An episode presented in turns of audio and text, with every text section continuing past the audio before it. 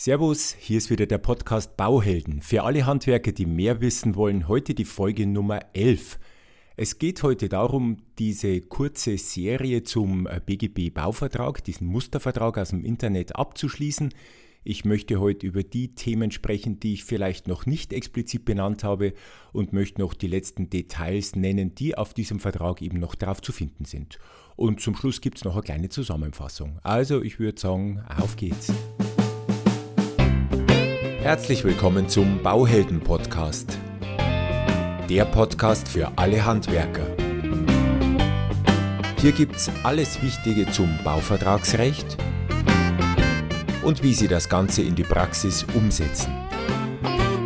Und jetzt viel Spaß beim Zuhören.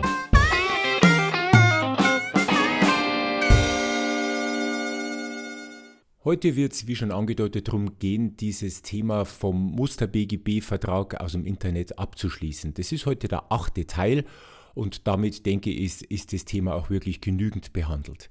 Ich möchte Sie aber gleich darauf hinweisen, wenn Sie im Internet auf diesen Homepages nachgucken, wo eben diese Verträge zu finden sind, es gibt nicht nur diesen Handwerkervertrag, den wir jetzt eben besprochen haben. Es gäbe zum Beispiel auch einen Vertrag für schlüsselfertiges Bauen.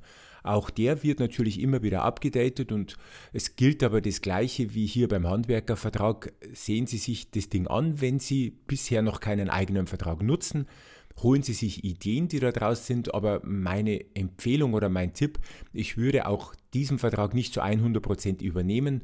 Ähm, jede Firma ist anders, jeder hat andere Befindlichkeiten und so ist es natürlich auch ganz normal, dass jeder seinen Vertrag auf seine Firma bestmöglich anpassen möchte. Und natürlich am Ende des Tages muss es ja auch für den Kunden passen. Was in diesem Schlüsselfertigvertrag zum Beispiel drinnen ist, ist ein vorgegebener Zahlungsplan wo also die Prozentzahlen schon vorgegeben sind. Da wird zum Beispiel auch mit eingefügt, dass für die letzte Rechnung noch 10% Einbehalt übrig sein sollen. Das findet man jetzt aber hier beim Handwerkervertrag nicht.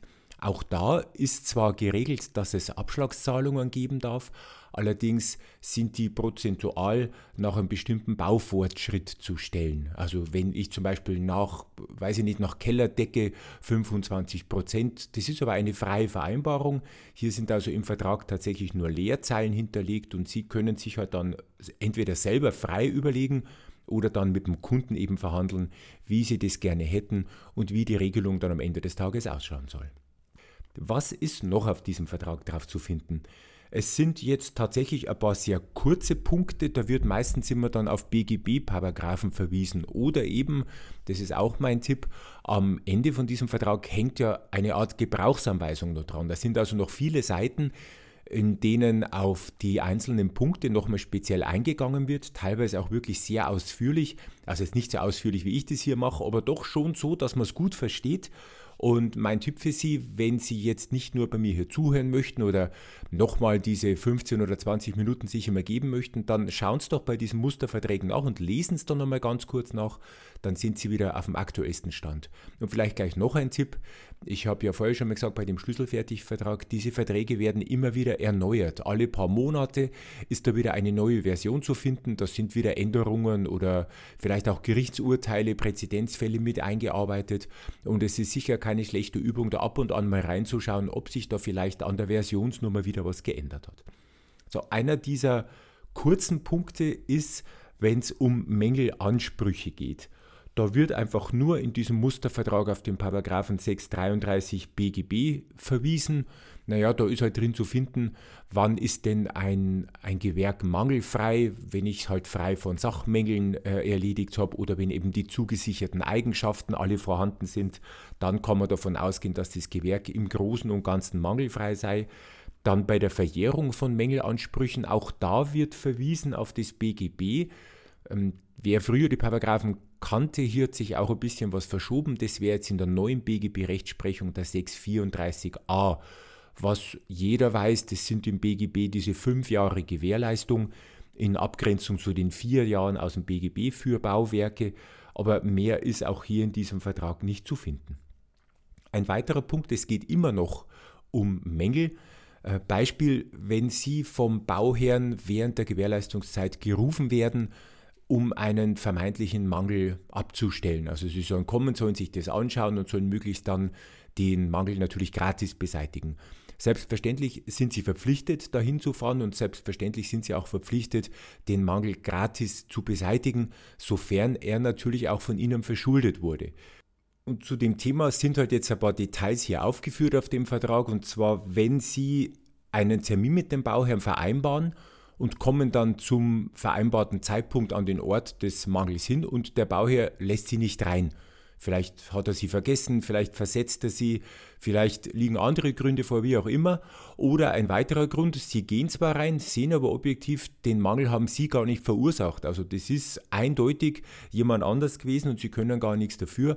In beiden Fällen dürften sie dann dem Bauherrn eine Rechnung stellen über den Aufwand, die sie eben jetzt gehabt haben. Also die Anfahrt, äh, Arbeitszeit oder halt die Zeit der Begutachtung. Jetzt könnten sie dem eine Rechnung stellen. Die Frage ist natürlich jetzt wieder für die Praxis, wie viel verlange ich? Da sagt jetzt dieser Vertrag nur ortsübliche Sätze. Naja, was ist jetzt ortsüblich? Fragen Sie in München oder fragen Sie im Bayerischen Wald? Da werden wahrscheinlich unterschiedliche Sätze gelten. Ich finde es halt immer sehr geschickt, wenn sowas vorher schon vereinbart ist oder Sie nehmen es halt einfach aus Kulanz auf Ihre eigenen Schultern. Aber nur, dass Sie einfach das einmal gehört haben, auf dem Vertrag wird es jedenfalls draufstehen, dass Sie hier Anspruch hätten auf eine Vergütung. Und wenn es vielleicht ein Bauherr ist, mit dem sie nicht mehr so gutes Verhältnis pflegen, aus welchen Gründen auch immer, spricht auch nichts dagegen, hier eine Rechnung zu stellen. Warum sollten sie ihre wertvolle Arbeitszeit umsonst vergeuden? Ein weiterer kleiner Punkt, der auf diesem Vertrag draufsteht, ähm, es werden jetzt Termine angeboten einzutragen, und zwar für den Baubeginn und für den Fertigstellungszeitraum. Etwas komisch ist allerdings, oder was heißt komisch, aber zumindest, hm, es ist ein bisschen zahnloser Papiertiger, weil es werden keine Konsequenzen angedroht, wenn also bestimmte Fristen nicht eingehalten werden. Was passiert jetzt zum Beispiel, wenn hier zwar Fertigstellungstermin drinnen steht, aber Sie halt jetzt einfach nicht zum Termin fertig sind? Naja, dann kann sich der Bauherr im Verzug setzen, dann kann er ihnen eine angemessene Nachfrist setzen und viele andere Dinge. Natürlich kommt dann langsam Druck auf den Kessel, aber es wäre wahrscheinlich vernünftiger oder der Sache dienlicher, wenn ich schon so Termine reinschreibe, dass dann vielleicht auch eine Vertragsstrafe mit vereinbart wird. Heißt also, wenn zum Beispiel ein fester Termin drinsteht, dann kann sofort nach dem Vertrag bestimmt werden, dass zum Beispiel bis zu maximal 5% pro Tag Überschreitung 0,1% der Bruttosumme fällig werden oder andere Regelungen. Dann wäre es eine echte harte Regelung, wenn jetzt eben nur der Termin drinnen steht, ohne irgendeine Konsequenz. Naja, das ist zwar nett, aber vielleicht nicht unbedingt zielführend oder wirklich dann so, wie sich der Bauherr am Ende des Tages dann vorgestellt hätte. Eine weitere Spezialität dieses Vertrags, und zwar geht es um das sogenannte Verbraucherstreitbeilegungsgesetz, ein schöner Zungenbrecher, und dieses Gesetz regelt seit 2016, dass bei Streitigkeiten zwischen einem Unternehmer und einem Verbraucher eine Schlichtungsstelle angerufen werden könnte. Allerdings kann nur der Verbraucher diese Schlichtungsstelle anrufen und dann wird eben da der Streit ausgetragen. Problem bei dieser Sache ist halt, dass es natürlich Geld kostet, dass es die Sache verlängert und verkompliziert. Und jetzt ist aber so, dass seit 2017 der Unternehmer auch verpflichtet ist, also der hat tatsächlich eine Informationspflicht mitzuteilen, ob er denn an so einer Streitbeilegung äh, teilnehmen möchte. Und auf diesem Vertrag ist es so geregelt, dass eben drauf steht, dass ich als Unternehmer nicht an so einer Streitbeilegung teilnehmen möchte. Also das ist durchaus legitim. Ähm, das Gesetz gibt es zwar, allerdings ist diese, frei, äh, dies, diese Teilnahme absolut freiwillig. Ich kann also für mich entscheiden als Unternehmer, möchte ich darin mitmachen oder möchte ich eben nicht mitwirken. Wenn ich aber nicht mitwirken möchte, dann muss ich das bitte auch explizit auf dem Vertrag drauf benennen. Also nochmal als Wiederholung, ich habe hier eine Informationspflicht. Und zu guter Letzt jetzt auf diesem Vertrag, ähm, das finde ich jetzt wieder ganz sinnvoll. Es ist im Punkt 13 zu finden, auf der letzten Seite dieses Vertrages, dass die Vertragspartner, also wenn ich jetzt mehrere Vertragspartner hätte, zum Beispiel ein Ehepaar oder eine, eine Wohngemeinschaft oder was auch immer, dann geben die sich durch diesen Paragraphen eine gegenseitige Vollmacht. Warum ist das so wichtig? Ähm, ich habe schon im früheren Podcast einmal drüber gesprochen. Es geht darum, nehmen wir mal das Ehepaar jetzt zum Beispiel. Sie haben ein Ehepaar als Vertragspartner, die haben auch beide auf dem Vertrag drauf unterschrieben. Jetzt ist es aber wichtig zu wissen, dass dann bei jeder schriftlichen Sache, also die eben eine Unterschrift der Bauherrenseite erfordert, dann auch beide Vertragspartner, also Ehegatte und Ehefrau, darauf unterschreiben müssten, damit ich wirklich hundertprozentig auf der rechtlich sicheren Seite bin. Um diese ja, um diesen Aufwand zu vermeiden, gibt es eben jetzt hier diesen Punkt 13, in dem dann geregelt wird, dass die beiden jetzt in dem Beispiel sich eine gegenseitige Vollmacht erteilen, was also für mich bedeutet, es würde mir eine Unterschrift der Vertragsparteien reichen, also entweder der Gatte oder die Ehefrau. Und dann bin ich auf jeden Fall safe. Mir kann also nachher nichts passieren, wenn es dann Streitigkeiten gäbe, falls sich die beiden zum Beispiel uneins sind über Zahlungsmodalitäten, vielleicht lassen die sich scheiden, das kann ja alles mal passieren während so einer längeren Bauphase und da wird ihm durch diese Regelung dem ein Riegel vorgeschoben. Ja, und dann gibt es am Schluss noch sonstige Vereinbarungen. Es wird der Ort eingetragen, das Datum eingetragen und alle Beteiligten unterschreiben dann auf dem Vertrag. Bitte achten Sie auch wirklich nochmal drauf, ob die Unterschriften, die auf dem Vertrag drauf gesetzt waren, auch dem entsprechen, was eben vorne gleich auf der ersten Seite bei Auftragnehmer drin steht. Sie unterschreiben dann natürlich auch und damit haben Sie einen rechtsgültigen Vertrag. Ich denke, an dieser Stelle sollte dieser Musterbauvertrag wirklich ausreichend und erschöpfend von mir besprochen worden sein. Ich möchte noch mal kurz zusammenfassen. Also nutzen Sie gerne diese Verträge, vielleicht in der neuesten Version. Aber mein Tipp dazu, nutzen Sie die Dinger nicht zu 100 Prozent, sondern wenn es denn so sein sollte, dass Sie den als, als Ideengeber nutzen, dann öffnen Sie doch einfach eine Textdatei, tippen Sie sich diesen Vertrag, soweit Sie den eben brauchen können, ab und dann haben Sie ab jetzt ein super Vertragsformular, das Sie benutzen können. Denken Sie mal dran, wir haben in Deutschland hier Vertragsfreiheit, also die dass sie irgendwas jetzt grob falsch machen könnten, wird normalerweise nicht passieren. Und dann greift wahrscheinlich sowieso die salvatorische Klausel, was also bedeutet, wenn eine, eine, ein Punkt des Vertrages ungültig werden sollte, wird deswegen nicht der ganze Vertrag gleich ungültig, sondern eben nur dieser eine, eine Punkt wird halt weggestrichen. Dann was mir immer noch wichtig ist und ich wiederhole es auch gerne an der Stelle wieder, bitte machen Sie auf jeden Fall einen Vertrag. Ob es jetzt so ausführlich sein muss wie dieses Ding, das ich Ihnen vorgestellt habe, oder ob Sie wirklich nur einen zwei, drei oder fünf Zeiler benutzen, das ist mehr oder weniger egal. Wichtig ist nur, dass Sie überhaupt ein schriftliches Dokument haben und eben nachweisen können, dass Sie von einem Auftraggeber mit einem Auftrag betraut worden sind. Alles andere ist wirklich nur Hoffen und Bangen und Glückssache. Sie wissen es, dieser Satz, wer schreibt, der bleibt. Ich tätowiere es Ihnen gerne auf den Oberarm. Es ist einfach mir eins der wichtigsten Dinge, die auf dem Bau draußen gelten. Und an anderer Stelle, es ist ja nicht nur jetzt, das, es ist ja nicht, dass wir den Leuten misstrauen oder dass wir sagen, äh, da wird jetzt was vergessen. Es geht ja auch um Sicherheit für beide Vertragsparteien.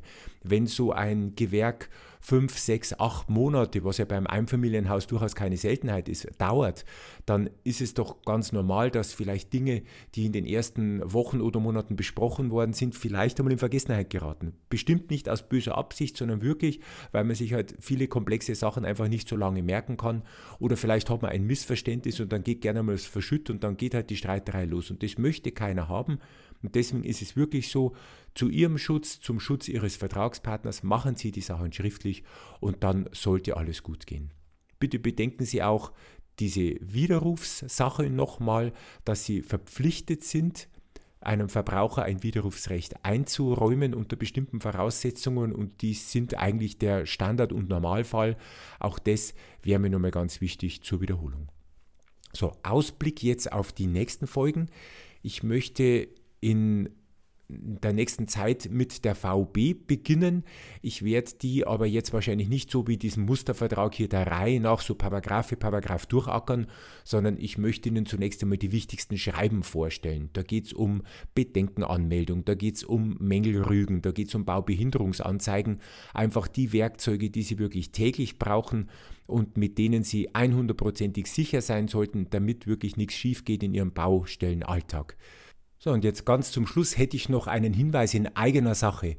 Und zwar stoche ich ja hier so ein bisschen ins Blaue. Das heißt, ich überlege mir halt die Themen, die mir jetzt wichtig erscheinen und von denen ich hoffe, dass sie Ihnen auch wichtig sind und ich präsentiere die Ihnen halt dann.